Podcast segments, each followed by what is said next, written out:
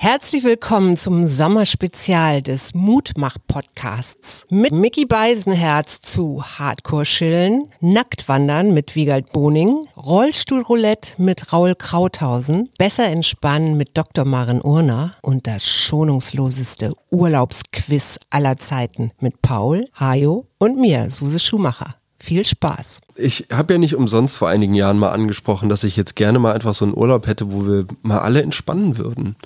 Wo wir mal nichts machen. Ja. Wo man nicht ein Rennrad mitgenommen wird, du jeden Tag vier Stunden laufen bist, wir irgendwo hin müssen, ich dann mit Mama in irgendeinem Café sitze, während du noch drei Kilometer schwimmen musst. Also und jetzt mal gehen wir wieder deine, wandern. Und deine Mutter und ihre verdammten Steinhaufen. Ja, jeder Steinhaufen aus irgendeiner... Und Kraftorte. ja, ja, ist aus Ja, dem Kraftort. Wirklich, ihr habt, ihr habt beide da auf jeden Fall eure Macken. Ich freue mich jetzt aufs Wandern, Weiß, weil ich auch als total. erster eine Blase läuft und wieder rumjault. ja, ich weiß auch. Ja. Du oder Mama? Ja. Ja, oder Fritz. Nee, wahrscheinlich Fritz tatsächlich. Alle außer dir jedenfalls. Auf jeden Fall. Ich werde der absolut härteste Motherfucker sein in diesem Urlaub.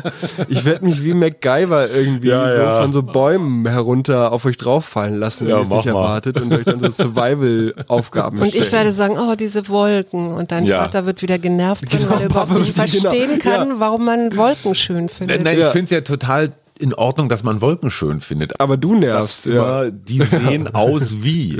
Ja. Oh, guck mal, die Wolke sieht aus wie, Thomas Gottschalk. wie eine Billardkugel. Oh. Und dann erwartest du immer, dass wir sagen, Mann, du bist so toll kreativ.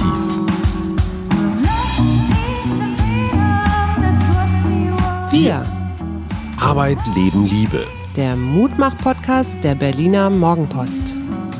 Hallo und herzlich willkommen zu Folge 2 vom großen Urlaubsquiz. Schonungslosesten. schonungslosesten, größten Urlaubsquiz in der. Podcast-Landschaft, tollsten Urlaubsquiz, wie der Mutmach-Podcast, heute im Urlaubsfieber. Die Frage, die ich hier gerade aufgeklappt habe, ist die teuerste Übernachtung, an die ihr euch erinnern könnt. Äh, ich glaube, das war tatsächlich Schloss Elmau. Da, wo immer G7-Gipfel oder sowas ist. Ich wollte da einmal und wir waren auf dem Weg in den Süden und ich glaube, das haben wir dann als Zwischenstation genutzt und ja, das ist schon alles sehr edel und sehr schick und es gab auch irgendeine Jazz-Geschichte, die ganz toll war. War da nicht so ein Drummer? Also da irgendwie so war doch da Ja, ein ja. Drummer und dann dachte ich mal so, wieso ist jetzt Paul eigentlich nicht dabei? Der müsste das jetzt hören. Ja. So. Ja. Und ich weiß, dass ich immer beim Essen so ein bisschen auf die Preise guckte und dachte so, hm, wo ist jetzt hier der billigste Wein? Hm. Mhm. Also das ist vor allen Dingen, wenn du so gerade in Urlaub fährst und dann hast du da dein Urlaubsgeld mit dir, dann ähm, schwindet das doch. Und das muss irgendwie schnell. reichen. Hattest du so eine gewisse Verhaltensunsicherheit im Kreise von Menschen, die vermutlich deutlich besser verdienen? Definitiv, ja. Also Hast du ich dich da wohl gefühlt? Ich habe es versucht, sagen wir mal so, aber ich ähm, habe dann immer so ein bisschen das Gefühl, oh Scheiße, ich bin hier falsch angezogen oder so. Inzwischen, inzwischen ist mir das ja egal. Ne? Also ich bin ja neulich auch auf eine Festivität mit dir gegangen, auf einen Geburtstag, wo auch alles sehr schnieke war und mit Chanel-Kostümen und hohen Schuhen. Und ich hatte da meine ähm, Birkenstock an und äh, einen dünnen Sommerrock und dachte, es mir alles egal, mir ist warm und ich will jetzt hier nicht irgendwie schwitzen, Und die Jungs haben unnötig dir- schwitzen und auf hohen, hohen Schuhen, Schuhen rumstolzieren Die müssen. Jungs haben dir alle auf den Hintern geguckt. Ja. Also mir fällt an, an so richtig teuren Hotels auf, dass die Männer immer Lederslipper mit so Noppensohlen tragen. Und das ist für mich so ein bisschen, also ich habe ja sonst keine Vorurteile, aber das finde ich immer ein bisschen komisch. Und er hängt die ganze Zeit am Handy. Wir sind aber schon wieder in Stereotypen. Sorry, Jochen. Ja, hier, nächste Frage. Ein Urlaubsduft, der dir in Erinnerung geblieben ist. Aha. Jasmin. Und zwar, ja, direkt. Und zwar auf Zypern auch gab es, wenn wir hochgingen, das war so eine kleine Stadt, Polis heißt die, oder Dorf. Und wenn man da unten vom Campingplatz hochkam, dann rannte man immer an so einer Jasminhecke vorbei. Und seitdem bin ich absolute ja, Jasmin-Fanin und ich glaube, es gibt dieses schöne Buch von Tom Robinson, Pan Aroma und da spielt Jasmin, glaube ich, auch eine Rolle. Das, danach war das sowieso mein Highlight-Buch überhaupt. Und rote Beete. Und rote Beete. Paul, hast du einen Urlaubsduft? Salziger Hafen. Salziger. Ja, aber das ist Salt so, Heaven. Ja, das ist so ein bisschen mehr natürlich immer Strandurlaub auf jeden Fall. Und was mit dem Geruch zu tun hat, aber was einfach nur ein weiterer Indikator für, Urlaub ist, ist keine Popel.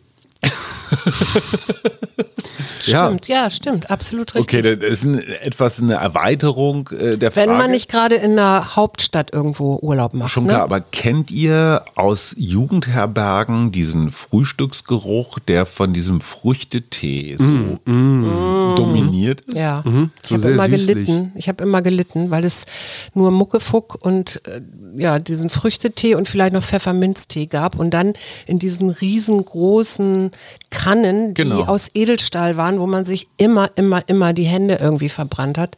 In meinem olfaktorischen Gedächtnis ist auch Indien stark verankert und zwar morgens, Ja. wenn die anfangen in allen ihren Glaubensstätten und Gebetshäusern die Räucherstäbchen anmachen und die Luft ist noch kühl, es ist noch nicht so nicht so so eine fette Luft. Das, also das hat auch was ganz ganz Besonderes. Da ist so ein Hauch von Morgentau drin.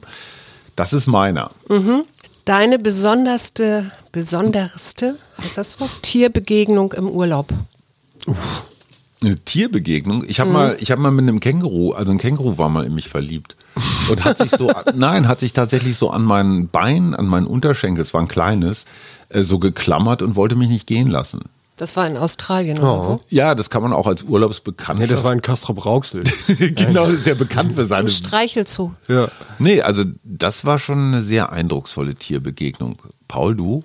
Irland. Falls ihr euch daran erinnert, dass, also das habe ich mir zumindest eingeredet, aber es gab nahe der, der einen Straße, die an dem Haus vorbei führte, wo wir drin geschlafen haben, gab es eine große Koppel, bevor man zum nächsten, bevor es um die Ecke ging und man zum nächsten Haus kam. Ja. Da waren so, ich glaube, das waren die erste von drei Koppeln oder so, die, die so nacheinander folgten, Esel? bis man, da war ein Esel auf Ja. der einen und auf der anderen war ein Pferd. Ja. Und das Gras war halt total runtergefressen und Ja. Richtung Straße wuchs halt sehr, sehr hohes Gras. Jenseits des Zaunes. Genau, und immer wenn ich vom Clip zurückkam, nachdem ich irgendwie entweder mit Larry oder irgendjemand anders da umhergezogen war, habe ich halt Gras abgemacht und das irgendwie da über die Mauer gehalten. Und dann kam immer das Pferd und hat es gefressen und ich habe ihm die Schnauze gestreichelt und dann war wieder gut. Interessant. Bei mir war das ein, Be- eine Begebenheit, als ich alleine in Indien war, bei Ja. diesem Ayurveda. Ich habe ja einmal Ayurveda machen dürfen, vier Wochen lang. Da habe ich nachts immer eine Eule gehört. Und dann habe ich immer gedacht, ha, wo ist die denn? Und so. Und ich wusste, die Inder sind nicht so freundlich mit Eulen. Also die werden auch gefangen auf dem Markt verkauft. Und ich weiß nicht, ich glaube, es gibt auch so ein bisschen Aberglaube mit Eulen. Und am allerletzten Tag, als ich von meiner Veranda das Moskitonetz abnahm, flog so ein kleiner Vogel auf und flog in den Baum gegenüber. Und dann habe ich geguckt und dann war das eine kleine Eule. Oh, Und da hat die die ganze Zeit bei mir gewohnt, ohne dass ich das wusste. das ist ja sweet. Das ist ja süß. Wir haben dran? übrigens gemeinsam noch eine Tierbegegnung, falls ich euch an die nochmal erinnern darf, die auch sehr, sehr einträglich war. Ja. Ich sage nur Kathmandu Ja. und trauernde Menschen hinter großen, dicken Gitterstäben, während eine zeremonielle oder rituelle Verbrennung von einem Leichnam Eine stattfand. Beerdigung. Oh ja, ich weiß, was du meinst. Und dann kam ein Hund. Nee, Moment, der Leichnam war schon ganz schön verbrannt. Der Leichnam- Bis auf? Die Füße, die am Ende des Scheiterhaufens da noch so rausguckten. Ja, aus der Asche. Und dann kam ein Und?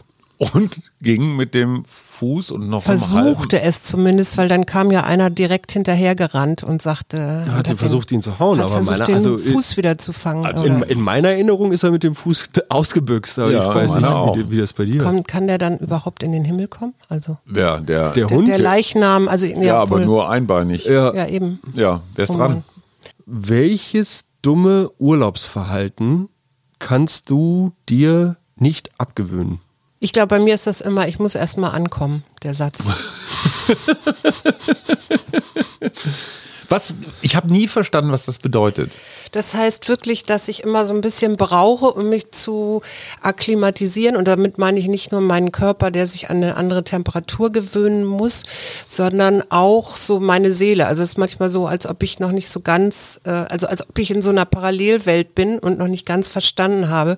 So beam me up, Scotty. Dass du ich den Ort gewechselt hast. Den Ort gewechselt habe. Total, aber das geht mir ähnlich tatsächlich. Ich finde es nämlich auch spannend, dass wenn man sich vorstellt, dass ja eigentlich nur die eigene Masse Ja. von einem als Individuum viel zu insignifikant ist, als dass man das Raum-Zeit-Kontinuum irgendwie beeinflussen könnte. Also der Satz beeinflusst man es trotzdem, wenn man den Ort wechselt. So, das heißt, ich finde dieses Mal ankommen im Sinne von, ich muss mich jetzt hier und jetzt erstmal verorten, die Seele, da schon die. Seele muss nachkommen. Also ich hatte mal ein dämliches Urlaubsverhalten, das habe ich mir aber inzwischen abgewöhnt. Ich dachte immer, ich darf mir Urlaub nicht erlauben Mhm. und deswegen habe ich mir immer Aufgaben mitgenommen. Also entweder habe ich hart trainiert für irgendwas und den ganzen Kofferraum vollgeschmissen mit Sportequipment und hatte Trainingspläne. Ja, ich weiß, wir haben nicht mehr ins Auto gepasst. Ich dann. habe auch Bücher schreiben wollen. Also ich habe mir immer was mitgenommen in den Urlaub, weil ich dachte, boah, jetzt hast du endlich mal Zeit zu arbeiten. Und ich meine, eine Marathonvorbereitung ist genauso Arbeit wie ein Buch zu schreiben. Und das habe ich mir aus irgendwelchen Gründen irgendwann abgewöhnt. Also keine, Ja, die, die kein Psych Zeug. Psychologen würden jetzt sagen, weil du ja so eine Persönlichkeit, also einen Persönlichkeitsstil hast, weil du neugierig und offen bist Ja. und auch noch in der Öffentlichkeit stehst, da wäre für dich mal so Zeit für sich alleine zu haben, am Ja, besten. das ist die große und Ohne Herausforderung. Arbeit natürlich. So, nächste Frage. Was reizt dich in jedem Duty-Free-Shop? Parfum. Zigaretten. Parfum, Zigaretten.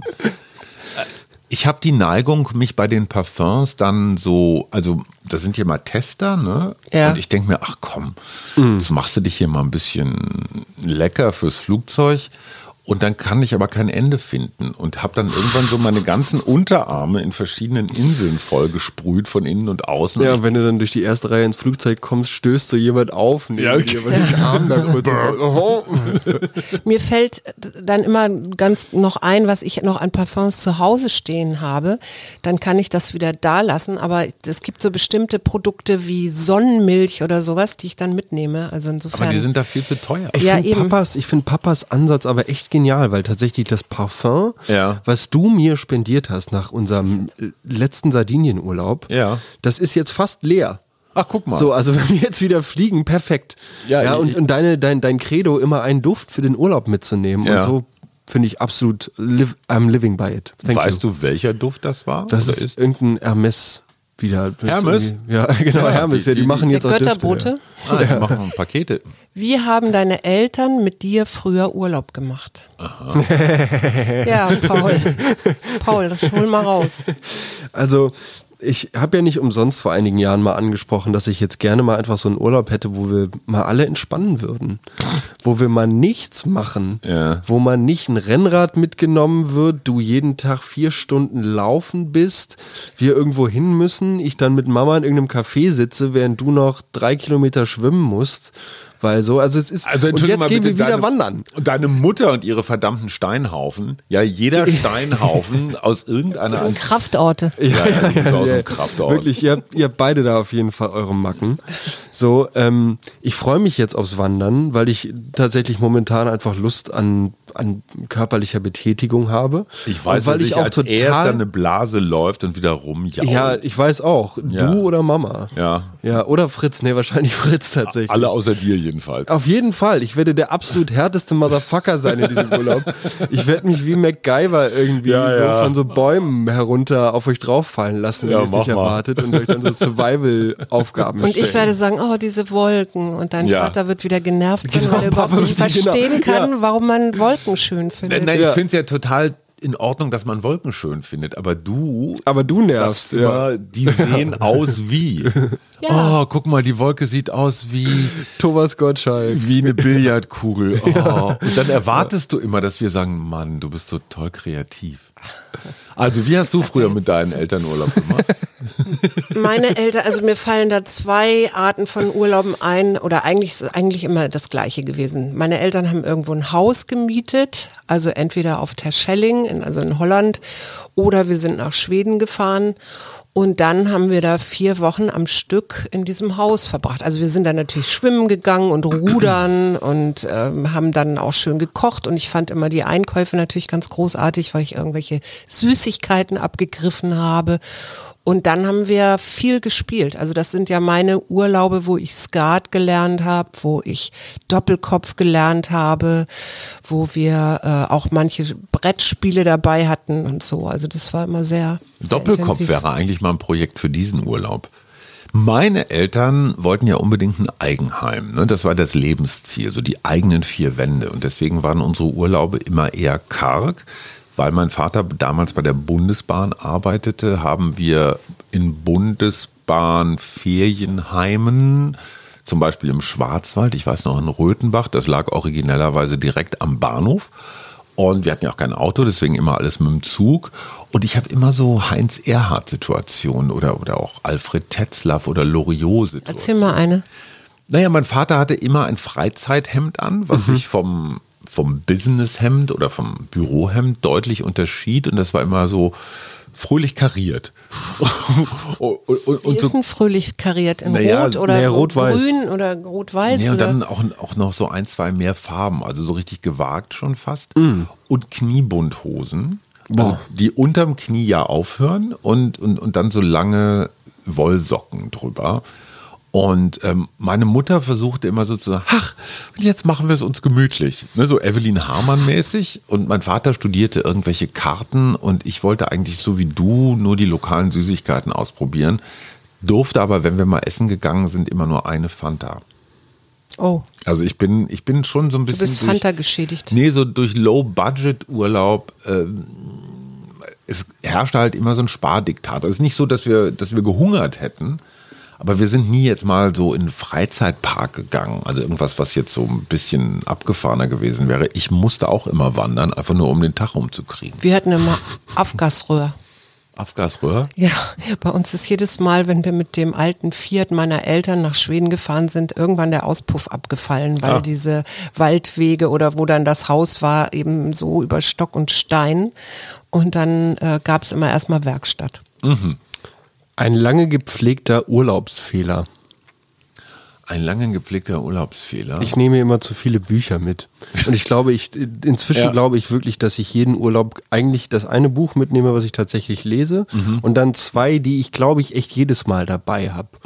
So, und ohne dass ich dir jetzt aber sagen könnte, welche Titel das genau sind, aber irgendwie so vom Farbspiel her oder so. Dieses Kybernetik-Buch schleppst du eigentlich seit zehn Jahren. Ja, da lese ich mit. aber immer mal Heinz wieder von Förster. drin. Genau, Heinz von Förster, großartiger Kerl. Guck mal, ich weiß das schon. Ja, Ja. Bei mir ist es, glaube ich, obwohl ich, wir ja jetzt inzwischen nur noch mit Handgepäck reisen, habe ich immer noch zu viele Klamotten dabei oder Klamotten eingepackt, die ich mit den anderen nicht kombinieren kann.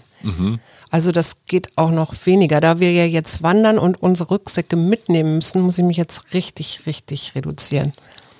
Mein liebevoll wiederholter Urlaubsfehler ist zu viele Fotos.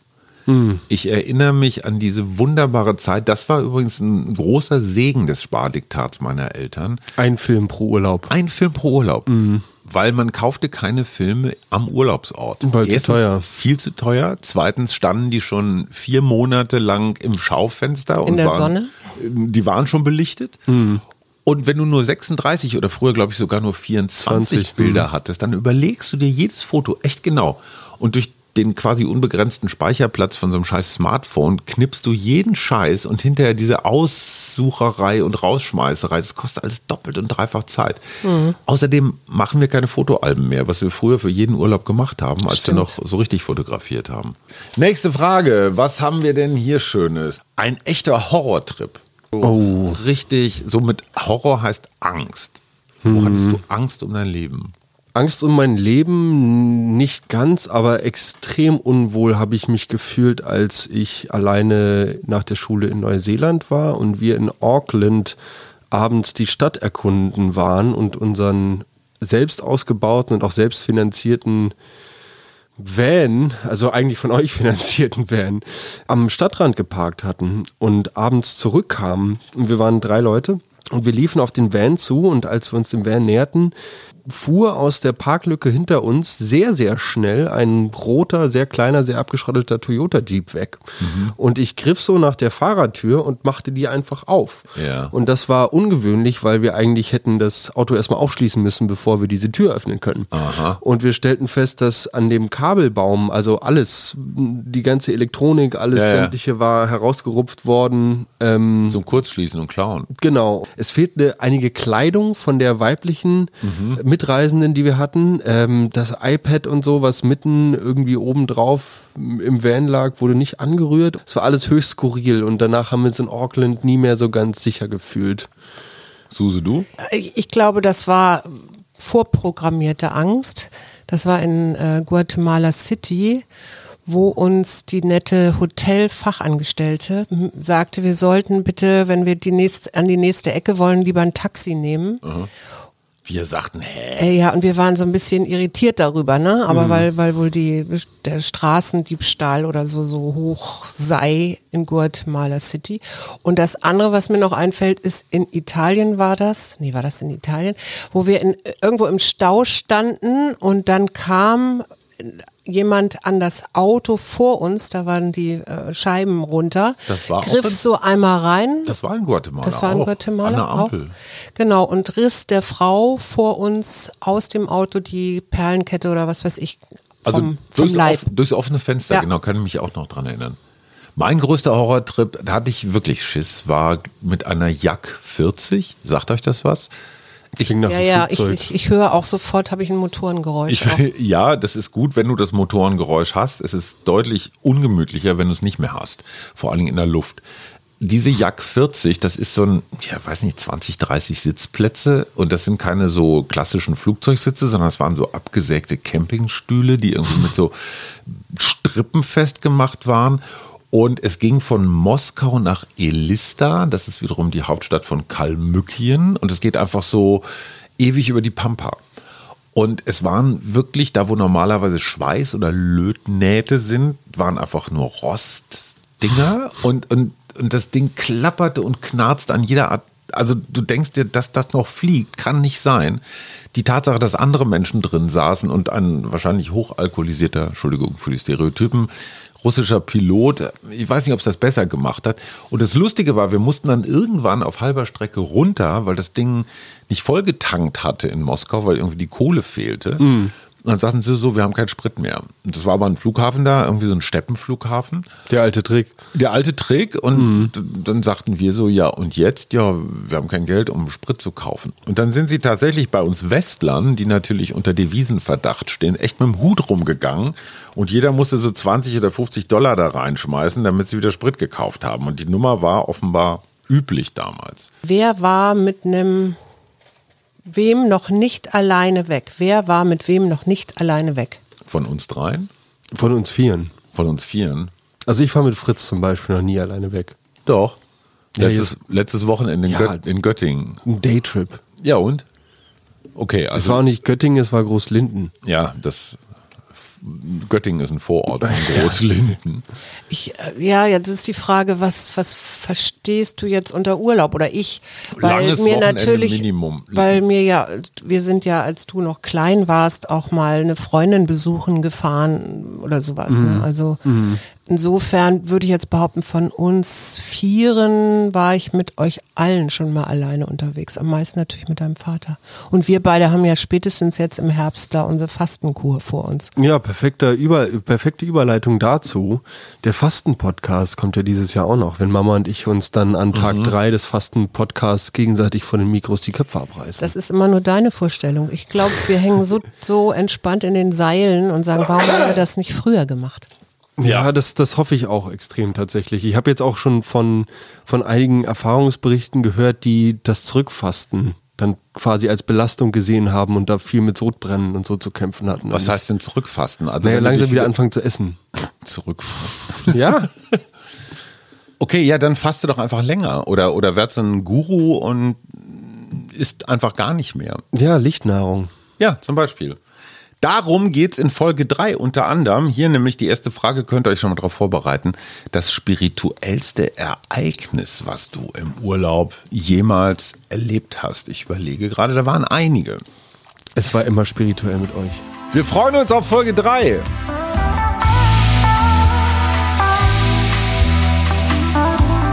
Wir, Arbeit, Leben, Liebe. der Mutmach-Podcast der Berliner Morgenpost.